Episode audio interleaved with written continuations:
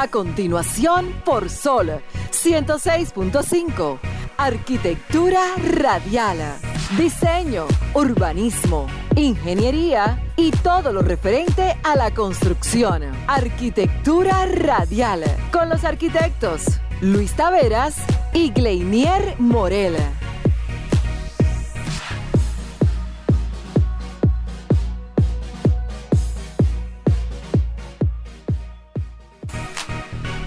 Señores, muy buenas tardes. Sean todos bienvenidos una vez más a su programa Arquitectura Radial. Eh, luego del programa Modo Opinión, seguimos nosotros con toda la información del sector de la arquitectura, la ingeniería y la construcción. Ya de vuelta en cabina, con una ausencia física dentro de, de este espacio, pero sí estuvimos transmitiendo desde Estados Unidos. Ya estamos aquí para llevarle toda la información de primera mano del sector este programa que es el número 30 del año. Eh, casi siempre cerramos el programa con 50, 40 y pico. Sí, son 50 y pico de semana. Sí, va, va a depender de, de, la, de, de, las cosas que haya, un domingo, un fin de semana que tenga la empresa pendiente. Eh, señores, recuerden que pueden sintonizarnos a través de Sol 106.5, para el Cibao 92.1, Barahona y el Sur 106.7 para el este 94.7, Samaná 88.5, Away 106.5. También pueden entrar a la página de Sol o descargar la aplicación y ahí pueden sintonizarnos. Hoy no vamos a estar transmitiendo a través de Instagram ni Facebook porque tenemos un problemita técnico con los dispositivos, pero el próximo domingo ya estaremos conectados con ustedes.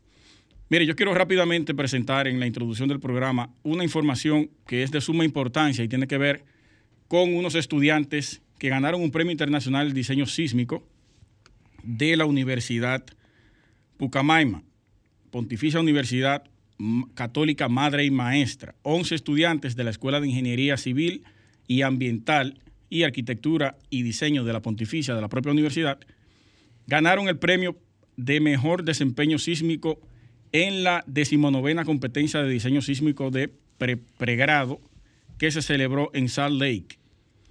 El equipo de esta academia dominicana superó la propuesta, escuchen esto, de 42 universidades participantes de todo el mundo para alzarse con una categoría, con la categoría más importante de la competencia internacional.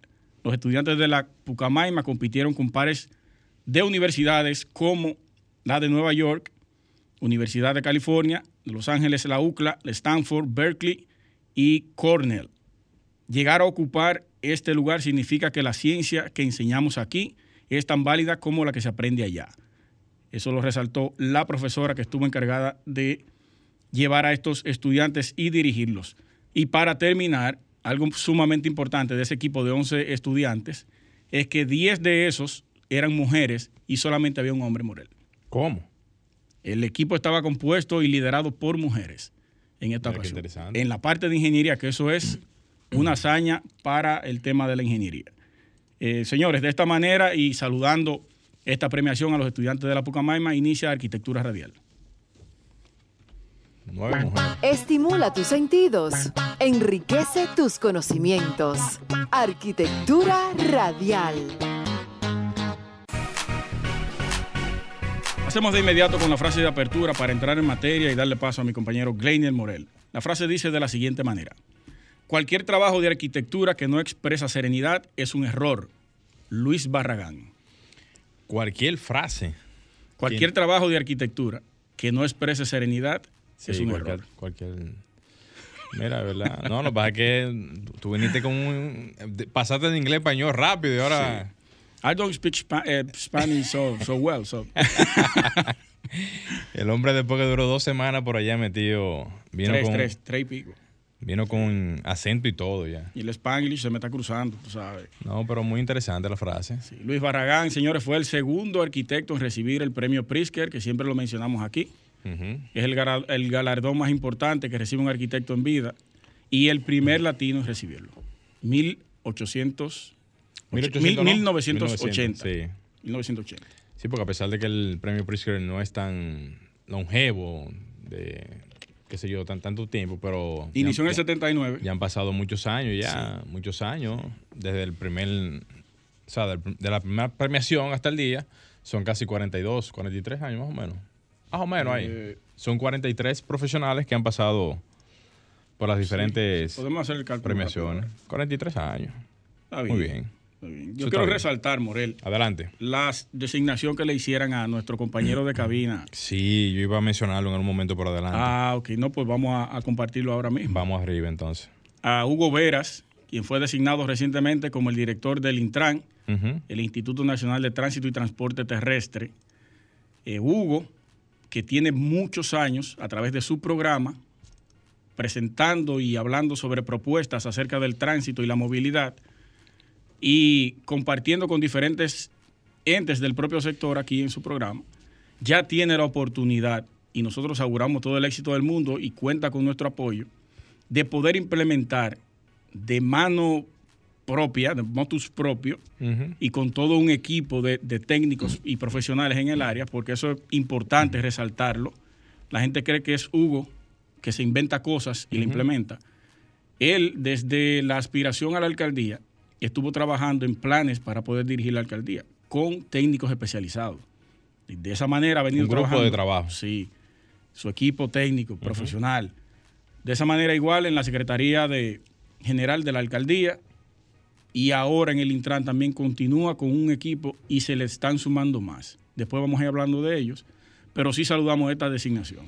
Yo quiero decir a propósito de eso que qué bueno que tú lo in- iniciaste y aprovecho también y me sumo a esas felicitaciones para nuestro querido amigo Hugo Veras y también aprovecho para decir que muchas personas también critican este tipo de posicionamientos porque entienden que la persona en sí no cumple con quizás las eh, no sé, las experiencias Preparación. y preparaciones y todo eso, pero yo diría lo siguiente, o sea, ¿qué se necesita aparte de tener algún tipo de, dominio o experiencia en alguna área? Se necesita también de un equipo de trabajo.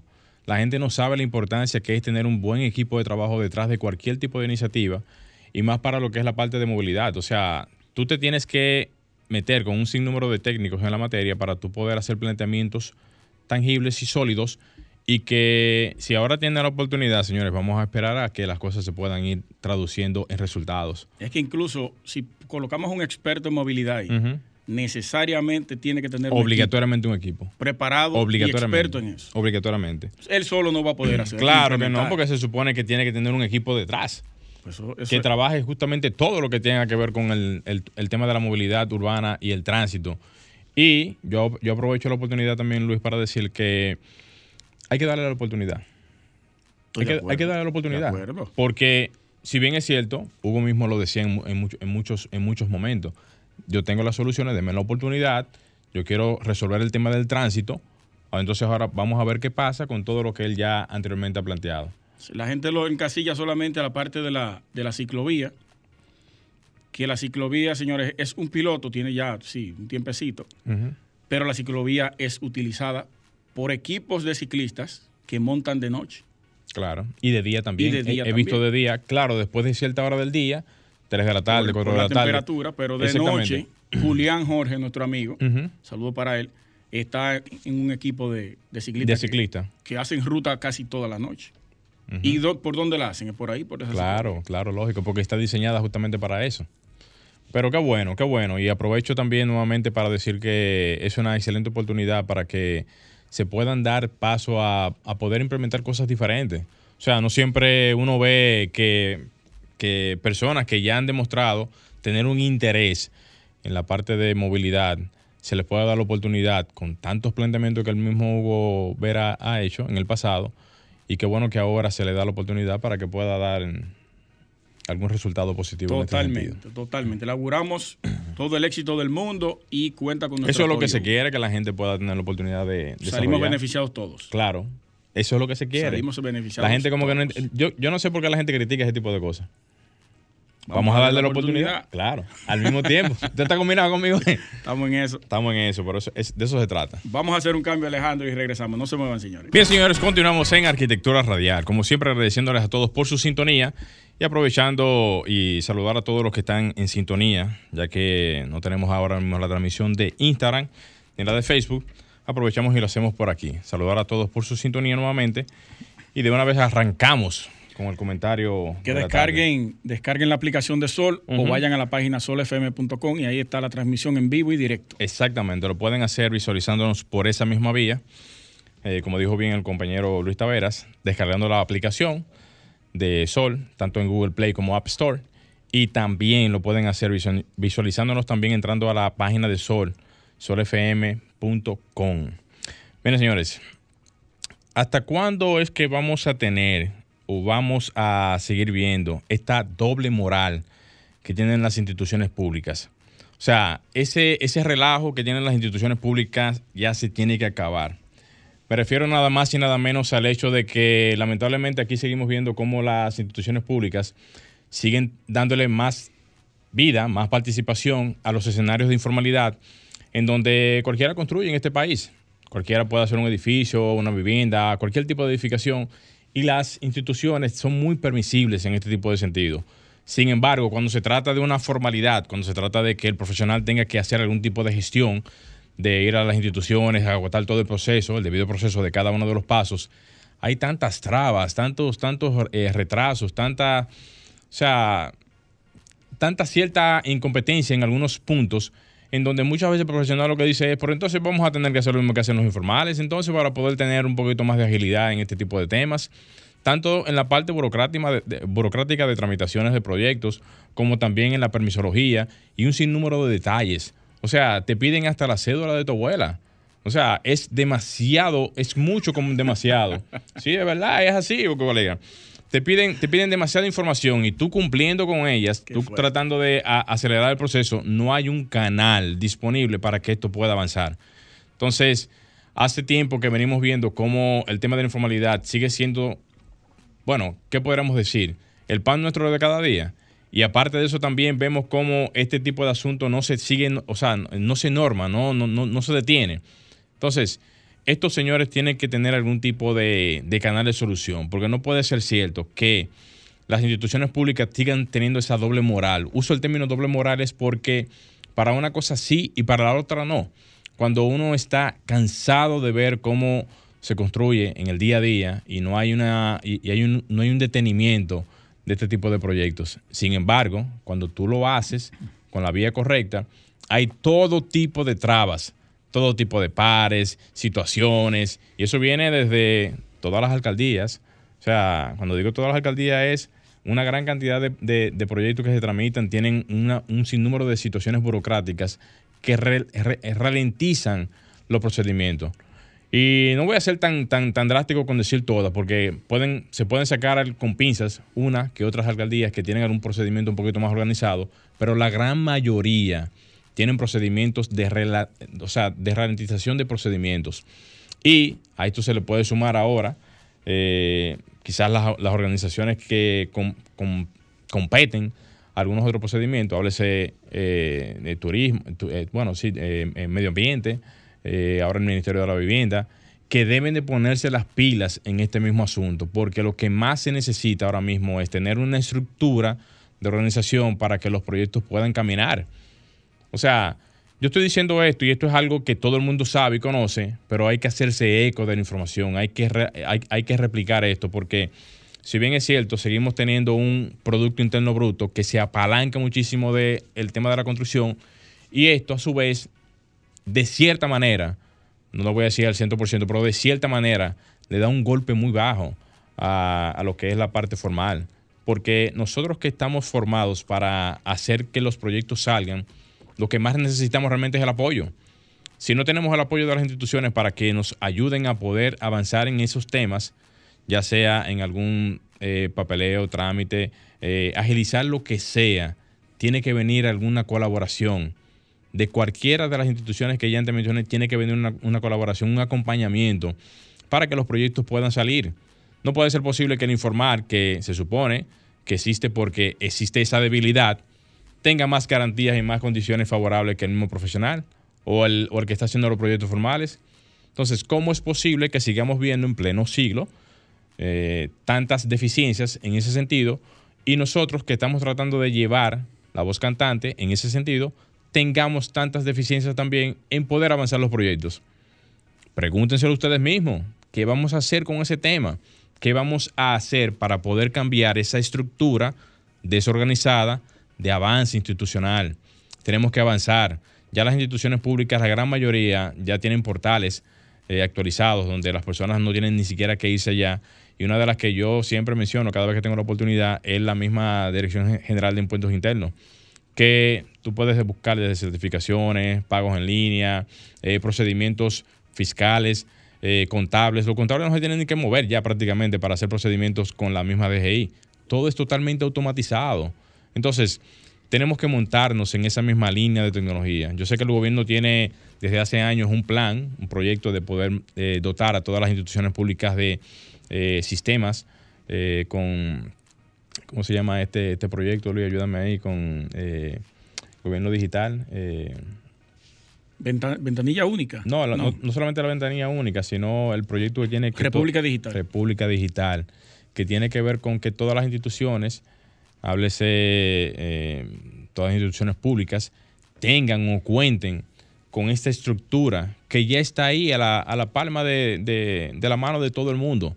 Entonces, esto es un llamado más bien a las instituciones públicas y todos los organismos institucionales que tienen que ver con estos temas, porque fíjense bien en lo que yo estoy diciendo ahora mismo, si no cambiamos esa estructura que tenemos, no vamos a poder romper ese superávit que cada año tenemos y que se supone que seguimos siendo punteros en la parte de la producción interna y de los proyectos que se hacen aquí en el país a nivel del Producto Interno Bruto, pero si no cambiamos esa estructura de organización, si no empujamos ese punto, vamos a seguir viendo cómo los sectores informales van a seguir estando de su cuenta, vamos a seguir, vamos a seguir viendo cómo la parte profesional no va a tener ese desahogo institucional que debería de tener para poder avanzar los proyectos y no vamos a dar pie con bola.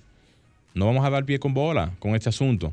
Entonces, a las alcaldías, a los ministerios tanto de el MIBET como también al, mismo Ministerio de, Medio Ambiente y a los demás que tienen que ver con estos asuntos, tienen que, tienen que enfocarse en la parte de tramitación y proyectos, porque ahí es que arranca todo si no se organiza el tema de la parte burocrática, el tema de lo que es el tema, eh, o sea, el tema de la tramitación y todo lo demás, seguiremos nadando contra la corriente.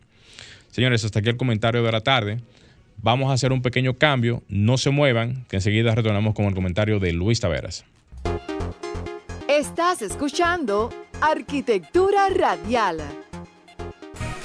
Señores, Continuamos en Arquitectura Radial. Como siempre, señores, estamos en Sol 106.5 de, mm, transmitiendo tanto por Instagram, Facebook, Twitter.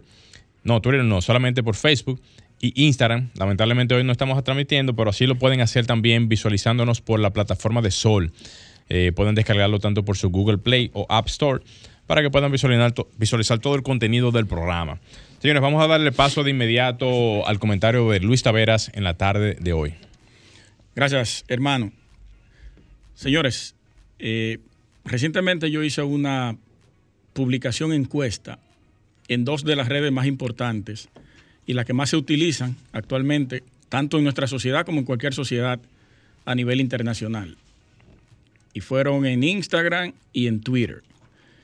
Fue eh, básicamente preguntándole a los profesionales del sector, ingenieros, arquitectos, agrimensores y todo lo relacionado, que quienes irían a votar el viernes pasado, que fueron las elecciones para escoger la directiva nacional, entre otros, otras entidades que se dan a nivel sectoriales en diferentes demarcaciones.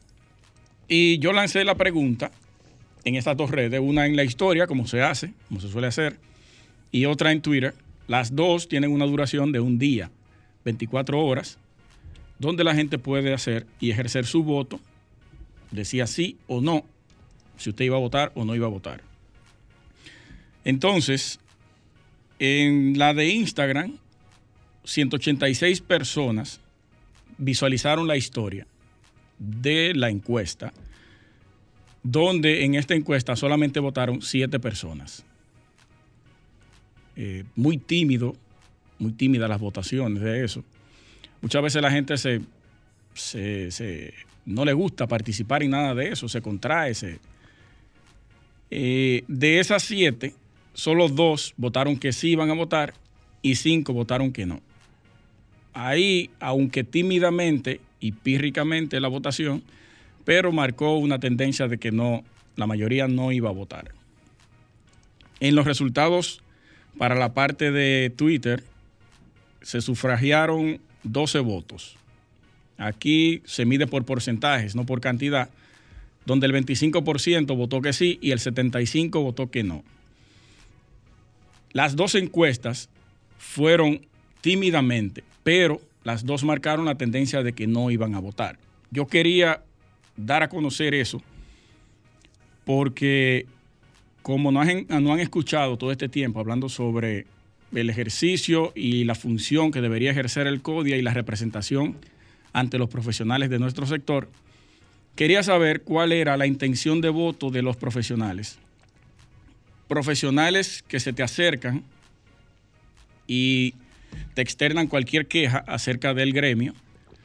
Profesionales que luego de nuestro sometimiento se sumaron a darnos apoyo, externándonos también las mismas quejas y mismas preocupaciones que nosotros hicimos incluso de manera más aguerrida y más fuerte que lo que nosotros hicimos aquí en el programa. Pero a esa persona no se le presta atención porque no está en un medio de comunicación tan importante como estamos nosotros. No se sumaron a estas votaciones. Yo me imagino que es para, porque ellos entienden que su voto va a aparecer el nombre. Fulano de tal votó que sí, fulano de tal votó que no. Y no quieren ninguna disputa ni, ni, que su nombre aparezca como que votaron que no y votaron que sí. Pero la mayoría de gente que vio esa publicación, yo le apuesto a ustedes que no fue a votar. No fue a votar porque simplemente no se identifican con este gremio, que es nuestro colegio, el que nos regula, el que nos otorga la licencia para poder ejercer nuestra profesión. Es lamentable que se piense así durante tanto tiempo, porque no es desde ahora esa queja, no es desde ahora ese malestar, y lo que yo quiero hacer entender con eso es, primero, a las autoridades del CODIA, a la actual directiva que ya se escogió, todavía no sabemos quién es, me dijeron que participó solamente una plancha. Oigan eso. Una plancha. ¿Qué elecciones son esas donde solamente participa una plancha? Eso es una votación unánime. Ya sabemos quién es el ganador. Después voy a explicar el porqué de eso. Ok. Entonces, eso por un lado, hacer entender y que pongan la barba en remojo de por Dios, que entiendan y que midan el nivel de asistencia para las votaciones, que le aseguro que fue menor que el del año pasado, porque hubo menos pugilato. Recibí varias llamadas para ir a apoyar a través de amigos y compañeros, pero yo me abstuve de ir a votar. Yo no vuelvo a votar en el CODIA, lo digo públicamente no vuelvo a ejercer mi voto hasta que ese sistema no cambie ahí adentro. Y de la única manera que puede cambiar es cuando las autoridades entiendan de que hay un problema estructural dentro de esa institución. De que debe hacerse un cambio desde la ley que está introducida en el Senado, Cámara de Diputados, y está en comisión, tiene ya varios años, pero no se le quiere hacer ninguna modificación porque no conviene modificarla. Para extender a dos años, que pueda ejercer un mejor rol el presidente o la directiva que esté de turno, para que los arquitectos, ingenieros, agrimensores, agrónomos puedan tener su colegio independiente y que el CODIA pueda ser la sombrilla de esos colegios. ¿Por qué no toman esa decisión las autoridades? Entiendan que ya ese, ese paradigma colapsó ya ese paradigma no tiene vigencia en la actualidad. Esa ley data del 60, 61, 62. Señores, entendamos de que la ley ya caducó. Hay que modificar esos estatutos. Hay que abrir ese gremio. Hay que abrirlo. No puede ser una sucesión como si fuéramos reyes. No puede ser. Entiéndanlo. Y yo voy a continuar hablando sobre esto. todo el tiempo que sea necesario voy a continuar hablándolo. No es una fijación. es para poder mejorar y que el profesional se sienta identificado. Se sienta identificado. Eso por un lado. Por otro lado, los profesionales que no participaron en la encuesta, está bien, no lo hagan. Pero debemos de alguna manera hacerles entender a las autoridades que no estamos conformes con lo que ellos están haciendo, que no estamos conformes con su método de, de representación. No estamos conformes. Miren estas votaciones tan pírricas que pasaron ahora. Pobre, dando lástima para poder buscar unos votos. Me imagino que, que ellos, o sí, las personas que, que fueron solicitándole al presidente o al gobierno que le pagaran los 380 millones de pesos, ingenieros y arquitectos que marcharon el lunes pasado, eh, se montaron en la ola de que como los médicos fueron, se les acogió el llamado y se les está resolviendo algunas problemáticas de que ellos eh, eh, hicieron el reclamo. Pero al sector nuestro no. Nadie le hizo caso. Nadie le ha hecho caso ni le va a hacer caso porque el colegio no es fuerte. No tiene fuerza, no tiene, digamos, bueno, no tiene fuerza para la representación.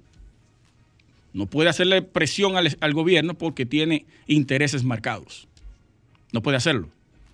Entonces yo creo que debemos tomar eso muy en cuenta, profesionales. Vamos a, ponernos en posición, vamos a, a, tomar una posición fija frente a esto y hacerles entender a las autoridades de que ya tiene que cambiar eso ahí adentro. Tiene que cambiar. Votos eh, eh, muy pocos votos en términos de que no vayan a votar, pero es una tendencia marcada. La mayoría no fue a votar. Entonces vámonos por ahí, vámonos por ahí, vamos a presionarlos de buena manera. No es haciendo rebú ni, ni, altercado frente a ni, ni, ni en el gremio. De buena manera, haciéndoles entender de que ya eso no funciona, que necesitamos cambios reales y estructurales dentro de la institución. Vamos a hacer un cambio y regresamos en breve. No se muevan. Continuamos en Arquitectura Radial. Recuerden que pueden vernos en vivo a través de la aplicación de Sol, Sol 106.5 en la página solfm.com, perdón, y en la aplicación Sol FM en cualquiera de sus plataformas. Morel, me gustaría que usted explicara, como usted dijo que tiene datos sobre lo que ocurrió allí, que solamente se presentó una plancha para las elecciones del CODIA. Sí, miren, Aprovecho para decir primero que el CODI ahora mismo lo están ganando menos del 3% de todos sus colegiados. Cuando tú divides... Eso significa que solo el 3% vota. En promedio, sí. En promedio, ahora mismo, casi se llegó, casi se llegó a un 5%, pero en promedio, según lo que yo he revisado en años anteriores y todo eso, es de un 3 a un 5%. El año pasado, cuando estuvimos en el CDN, fue que se llegó casi un 8% o casi un 10%. Yo creo que fue una de las votaciones más altas. Más alta en casi toda la historia, del gremio. Pero eso fue por la multiplicidad de planchas y de opciones que se tuvo en aquel momento, que es a lo que voy ahora a continuación a explicar. Se supone que cuando se participan diferentes planchas, deben de quedar por cada uno de los núcleos representantes que puedan conformar planchas para lo que es la presidencia nacional. El CODIA es un tanto complejo desde la parte de la selección de los núcleos y luego entonces la selección para el tema de la presidencia.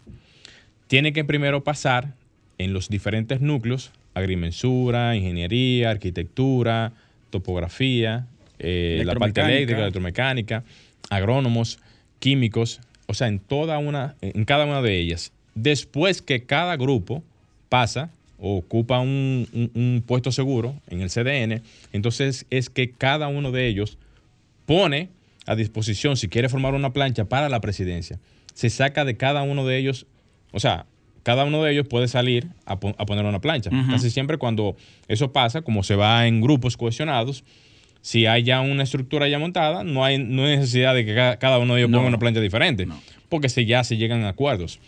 Eso mismo pasó con la actual plancha que se eh, eh, beneficiada en este momento. ¿Qué pasa con esto? Que como no quedaron o no quedamos, inclusive nosotros, de la parte que estábamos realmente representando, solamente salió a reducir ahora que solamente el grupo que salió ganancioso fue el que se presentó para una plancha. En este caso, la plancha de, de- del PRM, que fue la que salió gananciosa en este, en este certamen. Pero ¿por qué los demás no presentaron? Porque primero tú tienes que pasar en el, en el- en- en el núcleo, en el CDN. Bien. Y si los que están en el CDN, los que pasaron en el CDN, son de una misma facción, tú te pones de acuerdo en el mismo grupo.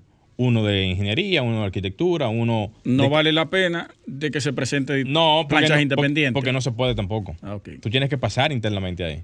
Tú no puedes hacer una plancha para la presidencia nacional del CODIA si tú no antes pasas para sí, un- sí, eso yo lo entiendo. O sea, en resumidas cuentas, todos los núcleos pertenecen al PRM. Ahora mismo. Por tal sí. razón, Sí. no se presentaron dos planchas. No, por eso mismo. Virgen de la, virgen de la arquitectura. Sí, así es. Pero ¿qué pasa? Mira, mira qué pasa con este tema. Yo soy de los que digo ahora mismo entendiendo y comprendiendo y estudiando el tema de lo que es esto. Y nosotros ahora mismo, todo el profesional que está escuchando el programa y que no hace ningún tipo de ejercicio eh, gremial en este sentido, se está perdiendo justamente de poder decir, o sea, de poder elevar su voz a que se escuche al nivel que se supone que se debe de escuchar, se está perdiendo de que eso siga pasando, porque no hace ningún tipo de ejercicio gremial para evitar eso. O sea, estamos hablando de que solamente el 5% del escenario global de los más de 45 mil profesionales que existen ahora mismo en el gremio son los que gobiernan directamente la caja, la- o sea, la, la casa gremial del COVID. Estaríamos hablando de que son aproximadamente tres mil y pico de votos. Más o menos. O sea, el otro universo de profesionales que están ajenos a eso, Wow. están dejando que simple y llanamente la clase que conoce y se interesa en manejar y controlar el escenario gremial sea el que participe. Ahí se demás- resume todo lo que yo acabo de decir. Claro, entonces, La no, el no sentirte representado por el colegio sí, pero esa no, no te motiva a ir a votar. esa no representación es, y aunque, aunque suene un poquito feo, colegiados a todos, es parte de la ignorancia colectiva que tenemos por, la, por el no interés de participar, por el no interés de conocer, porque hay que conocer primero por qué eso pasa y por qué la gente no se acerca. ¿Por qué la gente no se acerca? Porque no confía y no, y no cree en nada de eso. Pero Eso no creen nada de eso es porque también al mismo tiempo la gente no conoce más allá de, por- de- de cómo es que funciona internamente eso. O sea, si la gente conociera y entendiera fácilmente, nos reunimos los arquitectos ahora mismo, nos, o sea, nos agrupamos los arquitectos y na- ni- ni- ningún, ningún ente político entra ahí. Nueve mil y pico de arquitectos inscritos. Nosotros mismos podemos ganar el código. Sí. Nosotros mismos podemos Sí. ganar el código. Los arquitectos. Porque esto es, un- esto es un asunto de votación. Hay igualdad, aunque haya ventaja en términos partidarios, porque eso está marcado de- históricamente. El partido que está en el gobierno es el que dirige Tú la sabes- mayoría de los ¿Tú gremios. sabes qué es lo que pasa con el tema de los partidos? Que al final de cuentas siempre van a interceder en este asunto. Son los únicos que han entendido el poder de lo que es el escenario gremial.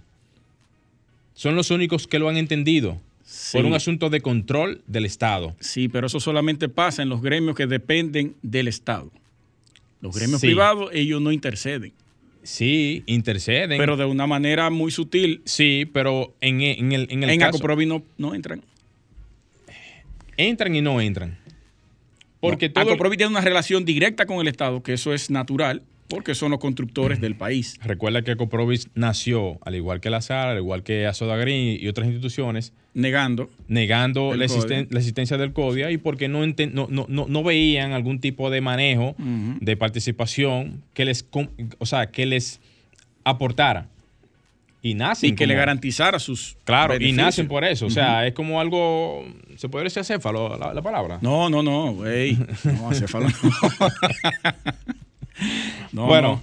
eh, quise utilizar un término ba- ba- bastante fuerte, Acoprovi, usted sabe y lo hemos conversado, Acoprovi tiene una participación No, no, no me la más importante. no me refería a Ecoprovi, me, re- me refería a las demás que, que, que, que- Oh. que- que nacen.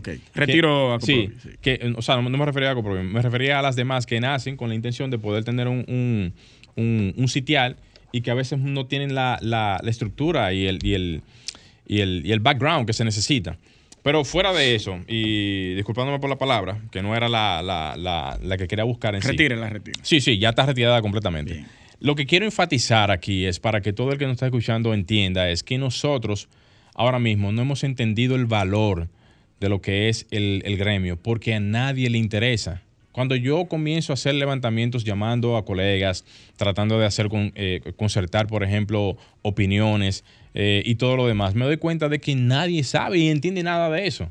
O sea, es como que los únicos que han entendido ese valor han sido los mismos políticos porque entienden el valor y el peso de la institución por la legalidad, por el tema administrativo, por el tema de que le pueden parar un gobierno a, cualquiera. Lo han entendido. Ahí era que iba a decir. Lo han entendido. Entonces nosotros que estamos esperando que el gremio tenga una representación para nosotros, nos hemos quedado como esperando, esperando, esperando. Señores, no podemos estar esperando nada. Lo que tenemos es que participar. Le voy a dar un ejemplo y es el suyo, que es el que más cercano conozco.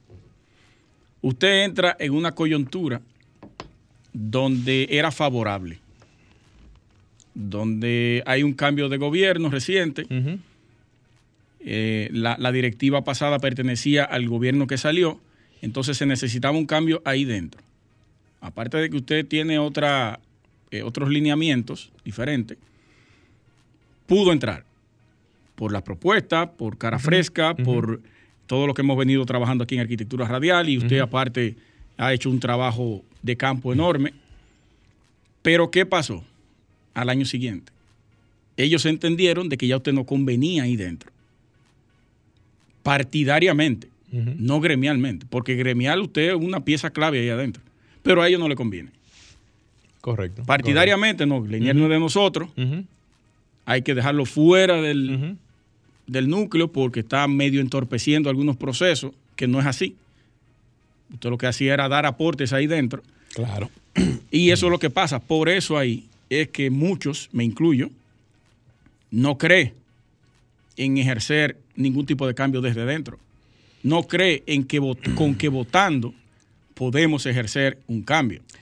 Porque si votamos, ya para concluir, lo que estamos es, como dije anteriormente, legitimando a que el sistema continúe igual. Corroboro con esa parte hasta cierto punto. Sí te puedo decir lo siguiente, eh, brother. Independientemente de, de que participemos o no, pasa lo mismo que pasa en el Estado Dominicano cuando se elige un presidente. Si tú votas, estás diciendo con tu voto que tú quieres que fulano vaya, fulano vaya o fulano no vaya. Si tú no votas, estás legitimando que el que vaya haga lo que quiera. Entonces, la única manera de Es que las dos opciones son lo mismo. son lo mismo. la- lo, lo único que cuando tú ejerces el, el- el- el voto, estás tomando la iniciativa de poner, de poner tu postura en una urna, diciendo, no, mire, no, yo, yo no, yo no quiero eso. Sí, pero si Pero la si tú- mayoría está de acuerdo con que eso continúe, Claro, va a pasar como quiera, pero tiene que haber un, un- un- o sea, tiene que haber una acción. Ahora mismo el CODIA lo están prácticamente dominando menos de un 5%. claro que El sí. 95% no va a eso. No. Si solamente el 10% se atreve a organizarse, ingenieros, arquitectos, agrimensores y demás ramas, señores, se saca a titirimundati de ahí. Se cambia de una vez. Se cambia completamente, pero tiene que haber una conciencia colectiva para eso. Pero esa conciencia no puede venir solamente de un hablar por aquí. Tiene que haber una Accionar. un accionar. Y ese accionar solamente puede venir si se aglomeran todos los sectores. Alejandro, vamos a hacer un cambio, señores. No se muevan, que continuamos en Arquitectura Radial.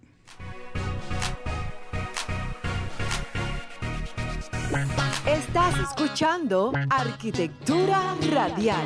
Ya volvemos. Continuamos, señores, en Arquitectura Radial y ya en la parte final del programa. eh, resaltar que el 7 de agosto se celebra el Día Mundial de los Faros. 7 de agosto, o sea, Hoy, el día de hoy. el día de hoy, el Día de los Faros.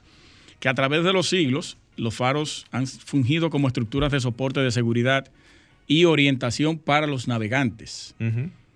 Los navegantes. Eso se instituyó en el Congreso de los Estados Unidos para el 1989, donde los faros se le dio la connotación de preservación y de conservación para poder brindarle a la gente como medio o forma turística de la importancia de lo que conllevaba o lo que constituía un faro para la navegación de esos tiempos. Era una especie de dirección que se le daba Una brújula, una brújula visual. visual. Así es. El Una faro Colón, visual. aquí hay 18 faros, supuestamente esta información, Pero tú dices aquí en, en el país. Pero no funcionando, ¿verdad? O funcionando. Hay, no, no, no. Yo sé que en Puerto Plata No. tiene que haber como algunos dos o tres faros, ¿verdad que sí? En hay Plata. uno, que es el en principal, Samaná? en la puntilla. Y en Samaná yo sé que hay faros. Samaná. Bueno, aquí yo tengo una lista de los, de los pueblos y municipios que hay. Está el de aquí, el Faro Colón, que es el más importante del país, que pronto vamos a estar haciendo un podcast desde ahí con el licenciado Edwin, Edwin Espinal. Fue invitado a nosotros. No me digas. Sí. Desde adentro lo vamos a hacer. Ah, pero mira qué bien. Él, él fue Sí. Mm. guía, creo, de ahí. También dirigió, creo que el Faro. Fue director del Faro. Mira qué bien, no tenía conocimiento. Qué bueno. tiene vasto conocimiento sobre la, la historia del faro y hacer un podcast desde ahí va a ser sumamente interesante.